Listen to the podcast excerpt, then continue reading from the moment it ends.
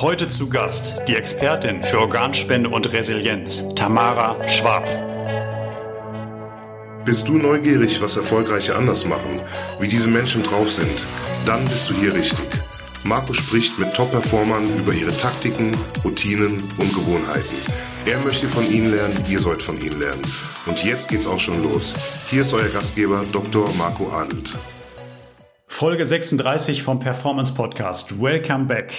Ich sitze für die heutige Folge wieder einmal im Clark Office in Frankfurt. Es ist Samstagvormittag und ich habe einen Gast hier im leeren Office, Tamara Schwab, die mir auch schon gegenüber sitzt. Tamara und ich haben uns vor ein paar Wochen in Köln beim Female Insurance Summit kennengelernt, wo wir beide auf der Bühne standen. Heute ist Tamara zu Besuch in Frankfurt und wir nutzen das direkt für eine Podcast-Folge. Der Content wird spannend, das kann ich euch schon versprechen.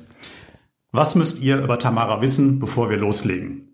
Tamara hat Kommunikationswissenschaften an der Uni in Bamberg studiert. Zu dieser Zeit hat sie auch als Radio- und Eventmoderatorin gearbeitet. 2015 ist sie bei der Teambank in Nürnberg eingestiegen. Da arbeitet sie bis heute. Mittlerweile im Innovations- und Digitalteam der Bank. Parallel zu ihrem Bankjob hat sie weiter studiert. Wirtschaftspsychologie. In diesem Fach hat sie dann auch ihren Masterabschluss gemacht. Tamara hat eine Mission. Sie sagt, ich will Leben retten, psychisch und physisch. Das macht neugierig. Warum diese Mission? Nun, das ist relativ einfach.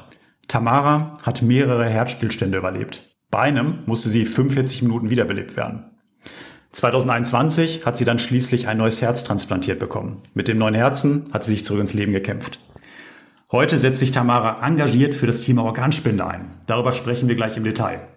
Als gelernte Psychologin setzt sich Tamara aber auch intensiv mit der Psyche auseinander. Ganz konkret mit psychischer Widerstandsfähigkeit, der sogenannten Resilienz. Tamara sagt, Resilienz ist die Superpower unserer gegenwärtigen Zeit. Auch darüber werden wir gleich im Detail sprechen. Ihre Mission hat Tamara mittlerweile zu einem Beruf gemacht. Neben dem Job in der Bank arbeitet sie immer häufiger als Trainerin, Keynote-Speakerin oder auch als Buchautorin. Holen wir unseren heutigen Gast rein ins Gespräch. Liebe Tamara, ganz herzlich willkommen im Performance Podcast. Ja, hallo, ich freue mich. Schön, dass du da bist. Ich freue mich auch sehr. Bist du bereit? Ich bin bereit. Na dann, let's go. Du hast vor zwei Jahren ein neues Herz bekommen, am 1. August 2021, bald ist wieder Geburtstag. Ja, der zweite schon. Ist das für dich ein neuer Geburtstag? Ja. Und sogar der wichtigere Geburtstag. Also meinen eigenen Geburtstag, ja, den feiere ich noch, so ein bisschen. Aber ähm, ja, so der, der Herzgeburtstag ist, ist ein ganz anderer, bedeutender Tag, an den ich mich ja auch erinnern kann. Also so an meinen eigenen richtigen Geburtstag kann man sich ja nicht erinnern. Und deswegen, ja, denke ich sehr, sehr gerne an den Tag zurück, wenn er sich dann jährt. Feierst du alleine oder mit mehreren Menschen? Letztes Jahr habe ich mit mehreren Menschen gefeiert, ähm, unter anderem mit meiner Familie natürlich, äh, mit Freunden. Dieses Jahr äh, wird es, glaube ich, dieses Jahr habe ich für mich beschlossen, ich will einfach mal woanders hin, wegfahren und zu mir kommen und, und, und dieses ganze, diese Erfahrung, die ich damals hatte, einfach Revue passieren lassen und es genießen. Schön. Tamara, mittlerweile wachst du morgens mit einem neuen Herzen auf. Sag mal, wie ist das? An was denkst du, wenn du heute aufwachst? Mittlerweile, also es sind ja jetzt schon zwei Jahre, von daher ist es nicht mehr ganz so dieses, ich wache auf und denke mir, wow, ich habe ein neues Herz in meiner Brust, ähm, aber es ist dauerhaft präsent. Also ich habe das im Laufe des Tages, denke ich, da sicherlich mindestens einmal dran, dass das nicht mein eigenes Herz ist. Äh, und morgens starte ich eigentlich relativ normal. Ähm, ich stehe auf, ich mache mich fertig, ich frühstücke und entweder ich fange dann mit meiner Arbeit in der Teambank an oder ich setze mich ja, an, an meine privaten Themen sozusagen, an meine Selbstständigkeit, mach da was. Mhm. Oder ganz kreativ, so wie heute, ich bewege mich ins Fitnessstudio und mache dann gleich mal meinen Sport. Auch gut. Gleich eine schöne Überleitung. Ein typischer Morgen bei dir, wann klingelt denn immer der Wecker? Oh, sehr unterschiedlich. Aber ich bin eher jemand, der später aufsteht, weil ich eine kleine Nachteule bin. Also eher so um 8.30 Uhr am liebsten, 9 Uhr, sowas. Okay, auch wenn du arbeiten musst, 8.30 Uhr ist eher deine Zeit. Ja, Gott sei Dank gibt es ja mittlerweile die Möglichkeit des Homeoffices. Von daher äh, reicht mir dann auch eine knappe halbe Stunde, bis ich dann fertig bin und am PC sitzen kann. Okay, verstehe. Sag mal, in dieser ersten Stunde, in der du wach bist, spielt das Handy schon eine Rolle? Ja, leider. Ähm, Das erste, was ich glaube ich sogar mache, wenn ich aufwache, ist also mein, mein Wecker aus am Handy. Mhm. Und äh, bevor ich aufstehe, checke ich dann erstmal so die üblichen Kanäle, bis ähm, ich mich dann aus dem Bett bewege. Ganz schlechte Angewohnheit. Okay, also du liegst noch im Bett und checkst erstmal Instagram und so weiter. Ja, leider. okay. Aber wie lange geht das? 10 Minuten, 15 Minuten? 10 Minuten. Okay. Also wenn ich, wenn ich danach arbeite und jetzt kein freier Tag ist, dann sind es maximal 10 Minuten und dann geht's raus. Ja. Bist du morgens eine Frühstückerin in der ersten Stunde? In der ersten Stunde nicht, aber danach dann. Also ich brauche auf jeden Fall was zum Frühstücken, aber ich muss erstmal wach werden. Okay. Morgens Tee oder Kaffee? Kaffee. Viel oder ein? Ein. Alright. Du bist ja 2015 in der Teambank eingestiegen. Da warst du ja noch Werkstudentin. Ich glaube, ein Jahr später bist du dann voll eingestiegen. Ja. Ähm, du hast vorher studiert an der Uni Bamberg. Ich habe es einleitend erwähnt. Also eigentlich alles ganz normal. Mhm. Erstmal wenig verwunderlich im Lebenslauf. Wann hast du denn zum ersten Mal gemerkt, dass mit deinem Herzen irgendwas nicht stimmt? Ah, das ging 2016 los. Mm, da war ich gerade dabei, meine Bachelorarbeit zu schreiben. Ich habe äh, meine Selbstständigkeit als Eventmoderatorin fortgeführt. Ich habe ein ziemlich straffes Sportprogramm gemacht und ich war die Werkstudentin noch gerade. Und da habe ich gerade aber gewechselt zur Festanstellung. Das heißt, es waren ziemlich viele Dinge gleichzeitig. Und ähm, plötzlich habe ich gemerkt, dass ich so einen Druck auf der Brust habe, eine innere Unruhe. Ich kam, ich kam nicht mehr zur Ruhe. Ich war die ganze mhm. Zeit so hibbelig. Und ähm, ja, irgendwie hat mir das nicht so gefallen. Es hat leider dann auch ein bisschen länger gedauert und irgendwann bin ich dann doch mal zum Hausarzt gegangen, nachdem sich das mehrere Wochen hingezogen hat. Also ein ganz normaler Hausarzt damals? Erstmal ein normaler Hausarzt, genau. Mhm. Der hat dann äh, ein Langzeit-EKG gemacht mhm. und mich postwendend zum Kardiologen weitergeleitet.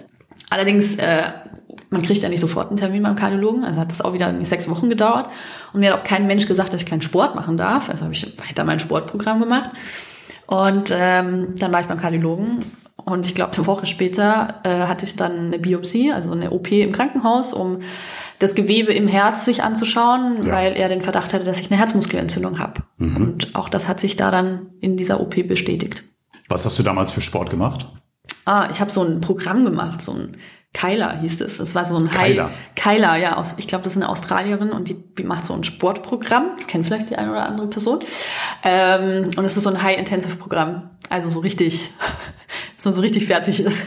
Okay. War wahrscheinlich auch genau das Falsche, was ich damals in der Situation gemacht habe. Okay, also dass deine Pumpe dann so richtig beansprucht wird. Ja, definitiv.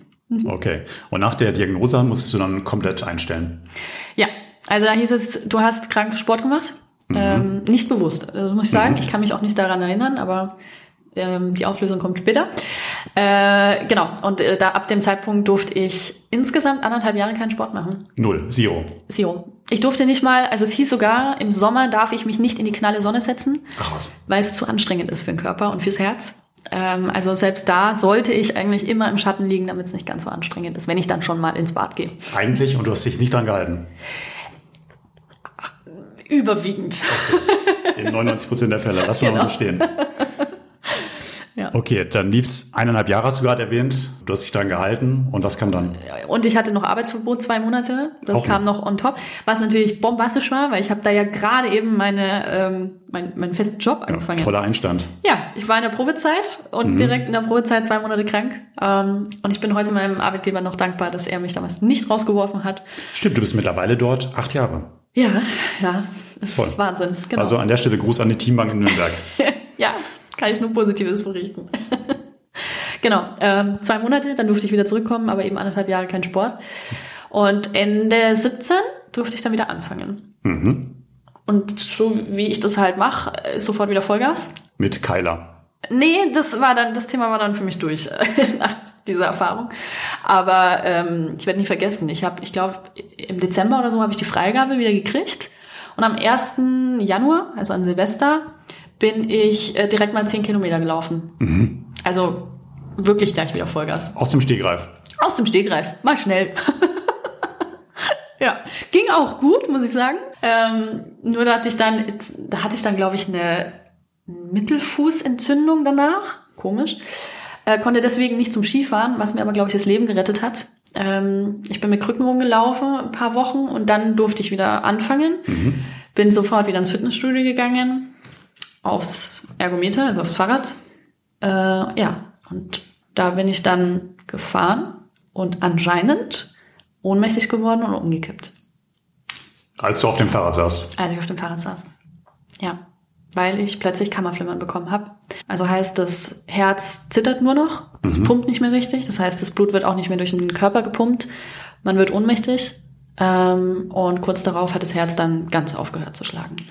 Und das war der Moment, als du 45 Minuten auch reanimiert werden musstest? Ja, genau. Also ich war im Fitnessstudio eben, mhm. äh, ich war alleine im Fitnessstudio, es war ein Sonntagabend und äh, ja, bin da wohl ohnmächtig geworden mh, mm, und hatte das unfassbar große Glück, dass ich damals zwei, also da haben zwei Medizinstudenten trainiert, äh, ein Polizist dort trainiert, ein Rettungssanitäter war wohl auch dabei. Ähm, die haben da alle trainiert und haben tatsächlich meinen Puls gecheckt, was ja auch nicht selbstverständlich ist. Viele dachten, dass ich einfach einen Kreislaufkollaps hatte. So. Mhm. Äh, aber die haben meinen Puls gecheckt und gemerkt, ich habe keinen Puls mehr. Und haben dann sofort mit der Reanimation angefangen. Und die Jungs haben tatsächlich eine Dreiviertelstunde reanimiert, bis damals dann endlich der Notarzt mit Defibrillator da war. Wahnsinn. Ja. Hast du zu den Menschen heute noch Kontakt? Ja, haben wir. Ähm, ich habe über Umwege dann Gott sei Dank die Adressen von den Jungs rausbekommen und wir haben uns dann damals, ich glaube zwei Monate später, haben wir uns dann zum Essen getroffen mhm. und für mich war es ein Blind Date mit vier Männern. Also mhm. ich habe vier von fünf wiedergefunden gehabt. Stimmt, du, kannst, ähm, du hast ja diese Menschen vorher nie gesehen. Nee, genau. Ähm, wir waren uns schon sehr nahe, aber ich konnte mich nicht dran erinnern. Mhm. Äh, und ja, das habe ich dann nachgeholt und habe die Jungs nochmal gesehen, wir haben viel geredet, ich habe mich bedankt, äh, waren zusammen essen und nach wie vor haben wir noch Kontakt, besonders am 28.01., damals als der Herzstillstand war. Und wie ging es danach weiter? Also damals hieß es, oder ich, ich hatte diesen Herzstillstand, ich war einen Tag im Koma. Ähm, dann bin ich wieder zurückgeholt worden sozusagen und wieder erwarten tatsächlich ohne bleibende Schäden. Ähm, die Chance stand bei zwei bis drei Prozent.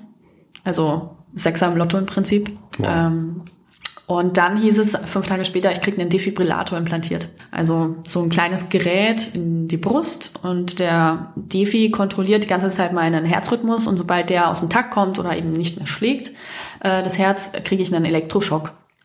Und es sorgt dafür, dass entweder eben das Herz wieder in Takt kommt oder anfängt zu, schlägen, äh, zu schlagen.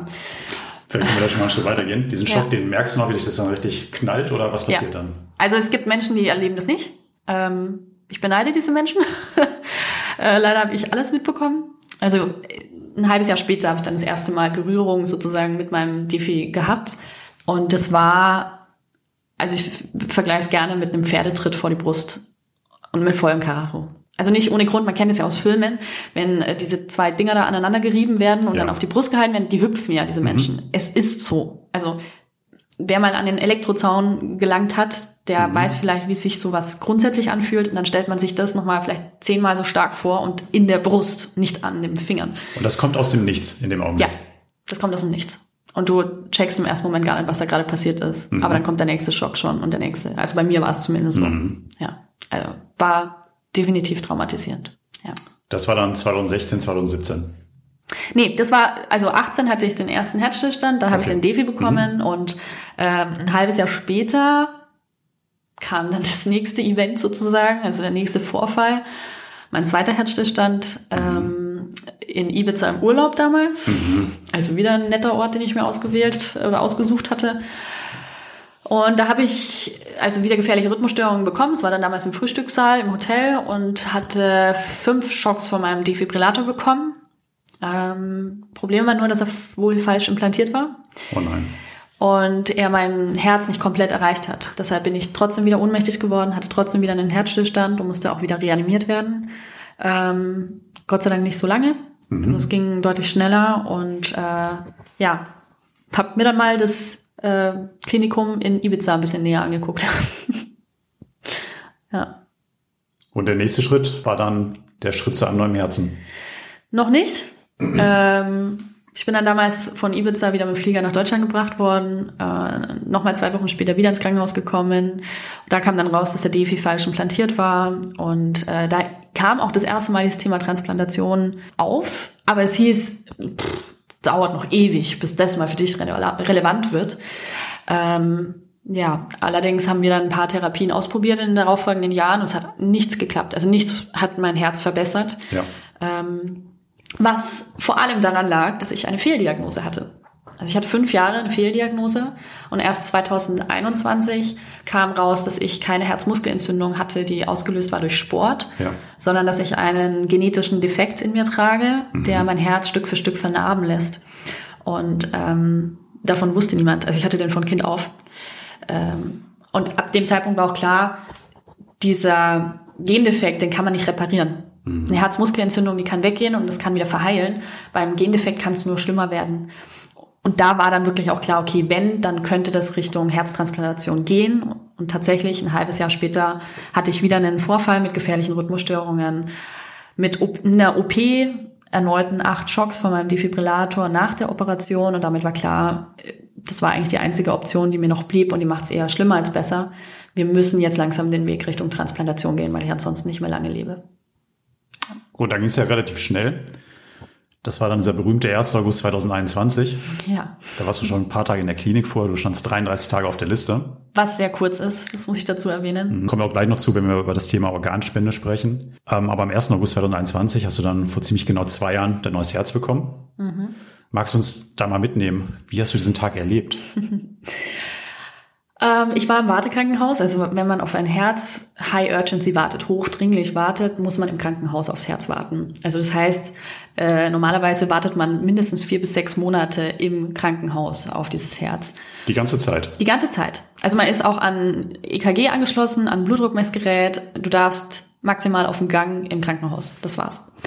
Ähm, genau, und äh, da, da war ich und dann war es nachts um halb eins, da habe ich gerade telefoniert, gerade mit einem Bekannten noch.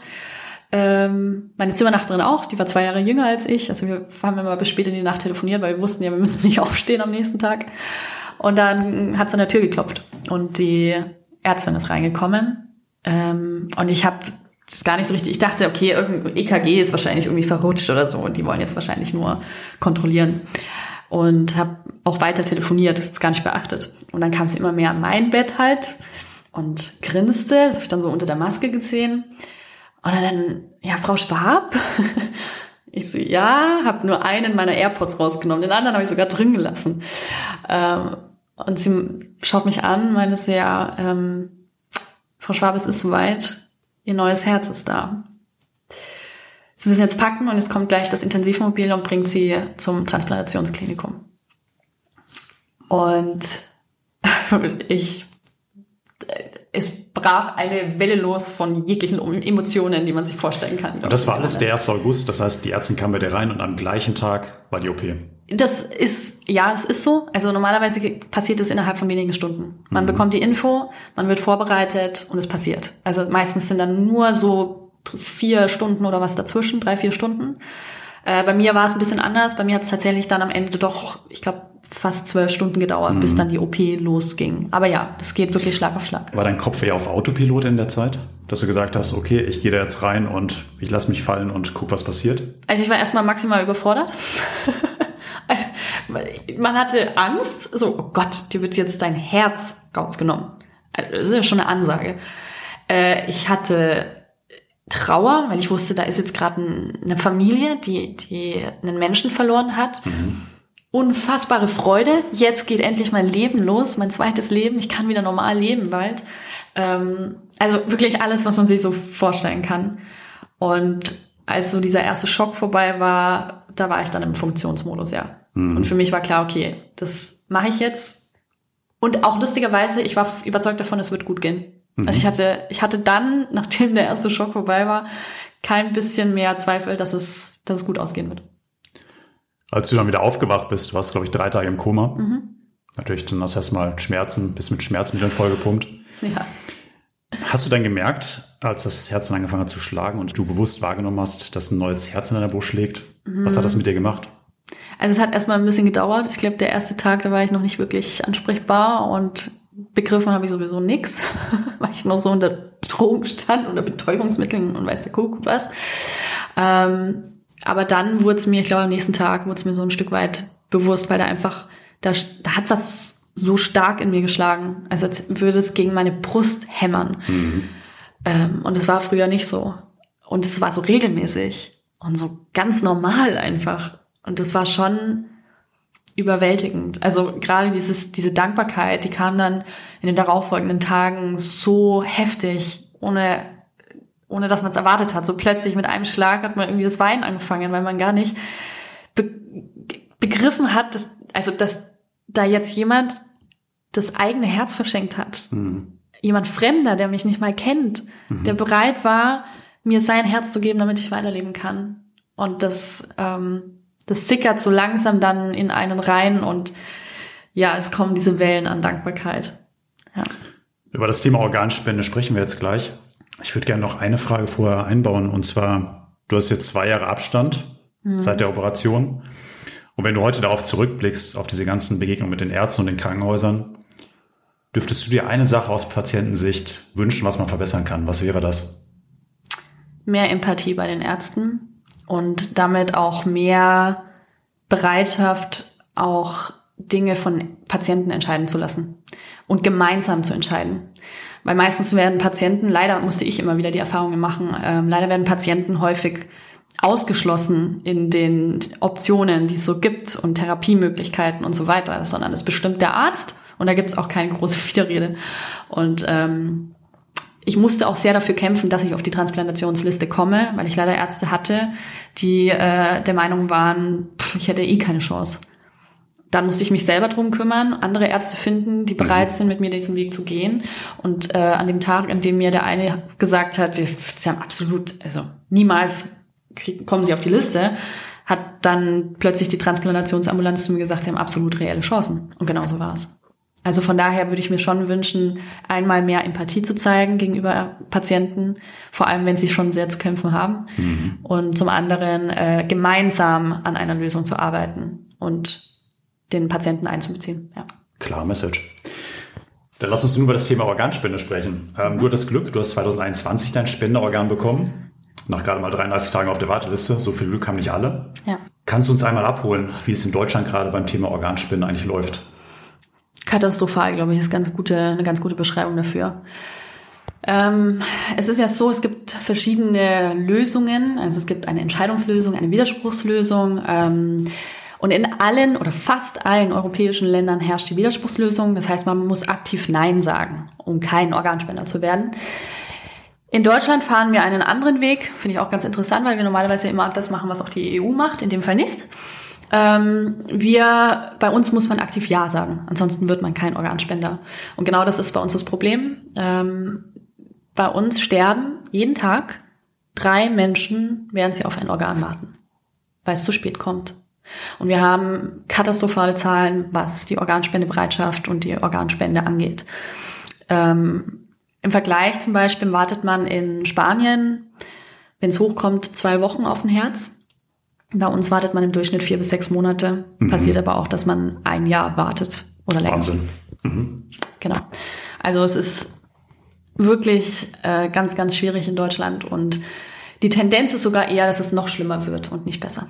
Ich muss auch selbst sagen, ich habe keinen Organspendeausweis. Wir haben im Vorgespräch, als wir eine Stunde gequatscht haben, auch darüber gesprochen. Ähm, wir ändern das direkt heute. Sehr gut. und wie wir an deinem Beispiel sehen, ist Organspende ein lebenswichtiges Thema im wahrsten Sinne des Wortes ja. welches viel mehr Aufmerksamkeit verdient, jetzt gerade bei unserem deutschen System, wo wir einen Sonderweg wählen. Und äh, ich möchte eine kleine Challenge starten für die Podcast-Audience, äh, dass wir aus diesem Podcast raus 250 neue Organspender gewinnen. Der erste davon bin ich selbst. Also Leute, wenn ihr das hier hört, zögert nicht. Ähm, ich werde in die Show Notes auch einen Link reinpacken, wo ihr draufklicken könnt und euch die passenden Informationen holen könnt. Holt euch euren Organspendeausweis und gebt mir ein kurzes Feedback. Ich zähle auf euch. Tamara, Lass uns das Thema Organspende mal für heute abschließen. Ich möchte gerne mehr bei dir reinzoomen, wie du mit dieser außergewöhnlichen Situation eigentlich umgegangen bist. Und zwar, du sagst selbst über dich, Roton, das Erlebte hat mich so stark gemacht, wie ich es sonst nie hätte werden können. Ich bin gleichzeitig zu einem glücklicheren Menschen geworden. Mein Geheimrezept, an meinem Schicksal nicht zu zerbrechen und aus dem Erlebten gestärkt und glücklicher hervorzugehen, als ich es jemals war, war meine psychische Widerstandsfähigkeit. Eine Fähigkeit, die auch häufig unter dem Begriff Resilienz bekannt ist. Oton Ende. Du, als wir uns vor kurzem in Köln kennengelernt haben, hast du gesagt, dass Resilienz die neue Superpower unserer Zeit ist. Kannst du uns mal mitnehmen? Worum geht es konkret, wenn man über Resilienz spricht? Ja. Also Resilienz, wie du schon gesagt hast, ist unsere psychische Widerstandsfähigkeit. Und ähm, ich würde auch sagen, dass Resilienz nochmal eine Schippe drauflegt zum Vergleich zu Stressmanagement. Also Stressmanagement, da geht's ja eher um so die alltäglichen Probleme, Stress in der Arbeit und, und solche Sachen. Resilienz ähm, geht, glaube ich, noch ein bisschen weiter. Also es sind wirklich die Herausforderungen im Leben, die wir halt nicht jeden Tag haben, sondern die, die plötzlich auf uns einprasseln. Ähm, und uns auch mal übermannen können. Ich, ich glaube, ein ganz gutes Beispiel, wir leben momentan in einer sehr, in einer Zeit, in der wir sehr, sehr viel Resilienz brauchen. Wir hatten plötzlich Corona und plötzlich hat sich das Leben wirklich von, von 0 auf 100 geändert. Wohl wahr. Dann hatten wir im nächsten Schritt einen Krieg vor der Haustür, ähm, mhm. der ja auch irgendwie was mit uns gemacht hat. Inflation und, und, und, und, und. Äh, Existenzängste, die da vielleicht bei dem einen oder anderen hochgekommen sind und so weiter. Und es erfordert ein hohes Maß an psychischer Widerstandsfähigkeit, damit ich eben in solchen Situationen nicht in, in Depressionen verfalle oder in Burnout verfalle oder einfach ähm, Panik hab, äh, ja, und, und ganz normal noch gesund weiterleben kann und auf mich achte. Ähm, und genauso war das auch bei mir mit meiner, mit meiner Erkrankung. Es war eine absolute Sondersituation. Es hat sich plötzlich von, von jetzt auf gleich alles geändert. Und ich musste schauen, wie ich damit bestmöglich zurechtkomme, damit ich nicht an dieser Situation zerbreche. Und ähm, ja, darum geht's letzten Endes. Und Resilienz ist eben so unsere, genau, wie du schon gesagt hast, unsere, unsere Superpower, wie wir eben bestmöglich mit solchen Situationen umgehen. Gerade in der heutigen Zeit, wie du schön beschrieben hast. Wenn man aktiv an seiner Resilienz arbeiten möchte, hast du da ein, zwei Tipps? Ja, also ich beschreibe immer ganz gerne, also für mich ist ein ganz wichtiger Punkt das Thema Ressourcenachtsamkeit. Mhm. Ähm, und ich beschreibe es ganz gerne zum Handy-Akku. Also jeder kennt's, den Handy-Akku, den gibt's in drei verschiedenen Zonen meistens. Äh, in der grünen Zone, der ist frisch geladen. In der gelben Zone, da wird's dann, also haben wir schon mindestens 50 Prozent aufgebraucht. Und in der roten Zone, da wird's dann langsam Zeit, dass wir die nächste Steckdose suchen. Ähm, und genauso, glaube ich, ist es auch mit unserem eigenen Akku. Auch da sollten wir immer mal wieder drauf schauen, in welcher Zone befindet sich denn unser persönlicher Akku. In der grünen, in der gelben oder in der roten Zone. Und wenn er in der gelben oder in der roten Zone ist, dann sollte man meiner Meinung nach immer darauf achten, ähm, was für Ressourcenspender und Ressourcenfresser wir in unserem Leben haben. Also mhm. was frisst mir Energie und was, was spendet mir Energie? Wo kriege ich Energie wieder her? Und ganz besonders da dann den Fokus darauf zu legen, ähm, zu schauen, wie, wie, wie schaffe ich es jetzt, mehr Energie wieder zu, zu, zu sammeln, dass eben sich mein Akku wieder auflädt. Also ich sollte immer wieder eine Bestandsanalyse machen, wo stehe ich gerade und wie schaffe ich es wieder, mehr Energie in meinen Alltag zu bringen und zu tanken sozusagen. Ja, das Cooler ist, Tipp. Glaube ich, ein, ein ganz, ganz wichtiger Faktor, weil meistens die unvorhergesehenen Herausforderungen im Leben, die kommen ja, also die kommen, meistens kommt es ja immer ungeplant, so dass wir nicht uns vorbereiten können. Immer. Mhm. Genau. Und dann ist es ganz wichtig, dass wir nicht schon in dieser Phase in der roten Zone sind, weil wir einfach dann keine Kraft mehr haben, gegen diese Windmühlen sozusagen auch noch anzukämpfen. Spannend. Kann man direkt ausprobieren. Tamara, wir reden heute nicht nur über das Thema Organspenden und Resilienz. Wir wollen noch etwas mehr von dir erfahren. Bist du bereit für eine kurze Schnellfragerunde? Ja, ich bin gespannt. okay. Wenn du Entscheidungen triffst, Bauch oder Kopf? Mehr Bauch. Kannst du gut alleine sein? Ja. In der Küche, selbst kochen oder Lieferdienst? Oh, wenn ich könnte, jeden Tag Lieferdienst. Ich hasse Kochen. okay. Welches Essen macht dich glücklich? Frisches Essen. Ähm, das habe ich im Krankenhaus gemerkt. Ich habe da so jeden Tag, na, man weiß ja, was man im Krankenhaus bekommt, Vollkatastrophe. Also da, da kannst du ja schon glücklich dich schätzen, wenn du mal ein bisschen Salat bekommst. Ähm, und das ist mir ganz schön abgegangen. Also so frische Tomaten, frische Gurken, ein Salat. Oh, geil. Schön. Bekomme ich direkt wieder Hunger. Nahrungsergänzungsmittel, ja oder nein? Ja. Was für welche? Also ich muss aufgrund meiner Geschichte, ähm, also oder aufgrund meiner Medikamente, die ich jetzt mittlerweile nehme, zum Beispiel Magnesium nehmen, mhm. Kalium, auch wichtig fürs Herz, ab mhm. und an. Ähm, Omega-3 nehme ich aktuell, D3, Vitamin D3 ist sehr wichtig. Ähm, ja, und aktuell nehme ich noch, weil das einfach gerade bei mir anscheinend zu wenig ist, Zink. Okay. Im Urlaub, Berg oder Meer? Oh, super schwierig. Äh, ich finde beides toll. Mm, ich würde jetzt, wenn ich mich aber entscheiden muss, glaube ich, die Berge wählen. Wo hast du denn zuletzt Urlaub gemacht? In Österreich.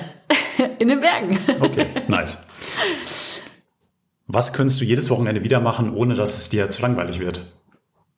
Hm. Wahrscheinlich schreiben.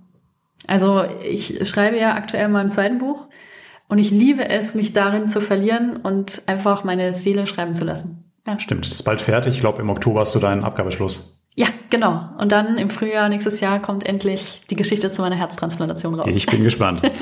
Auf deinem Smartphone, welches Bild hast du auf deinem Sperrscreen? Hm, ich habe ein Bild von einem anatomischen Herz mhm. und darunter stehen die ganzen Daten äh, zu mir und meiner Erkrankung und Telefonnummer zu meiner Transplantationsambulanz und so weiter. Also es ist für mich so eine Art Sicherheit, dass sollte noch mal irgendwas passieren, dann kann man auf mein Handy schauen und sieht sofort alle Daten. Okay, sehr individuell. ja. Womit kann man dich auf die Palme bringen? Oh, wenn man mir gegenüber respektlos und nicht wertschätzend ist. Ganz schlimm. Mhm. Und finally, was müssen Männer endlich mal lernen? Ja, das, äh, das, die Frage hast du mir vorhin zumindest schon verraten. Gott sei Dank, denn Ein jetzt, Glück. Ja, jetzt weiß ich es mittlerweile. Ähm, ich finde, Männer sollten wieder mehr tanzen lernen. Also so klassische Tänze. Ähm, oder, oder Salsa zum Beispiel.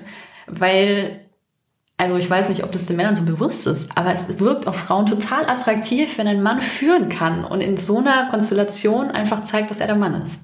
Es sollte wieder viel, viel mehr, viel, viel mehr gemacht werden. Ja, ich glaube, ich sollte in dem Podcast mal Herrn Lambi von Let's Sense einladen. Ja, genau. Der wohnt sogar hier in Frankfurt. Ähm, ich überlege es mir mal. Tamara, wir haben ja heute mit Schlafen angefangen und hören traditionell auch mit Schlafen auf. Mhm. Was machst du denn die letzten zehn Minuten, bevor abends deine Augen zufallen?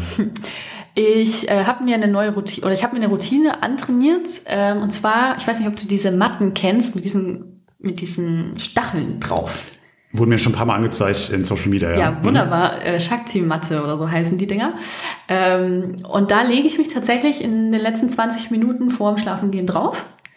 Und äh, also es fördert die Durchblutung, es sorgt mhm. für einen besseren Schlaf, ähm, sorgt für weniger Verspannungen und ich feiere es. Also es ist am Anfang so schmerzhaft, aber mit der Zeit, also ich schlafe da regelmäßig drauf ein mittlerweile, ähm, weil es einfach so entspannend dann ist am Rücken irgendwann. Sehr spannend. Unsere 30 Minuten sind jetzt um. Ja. Zwei Sachen nehmen wir heute mit. Erstens, wir besorgen uns alle einen Organspendeausweis. Hier nochmal der Aufruf, Leute, bitte alle mitmachen. Und zweitens, Resilienz ist eine Superpower in unserer heutigen Zeit. In das Thema lohnt sich wirklich Zeit zu investieren. Mhm.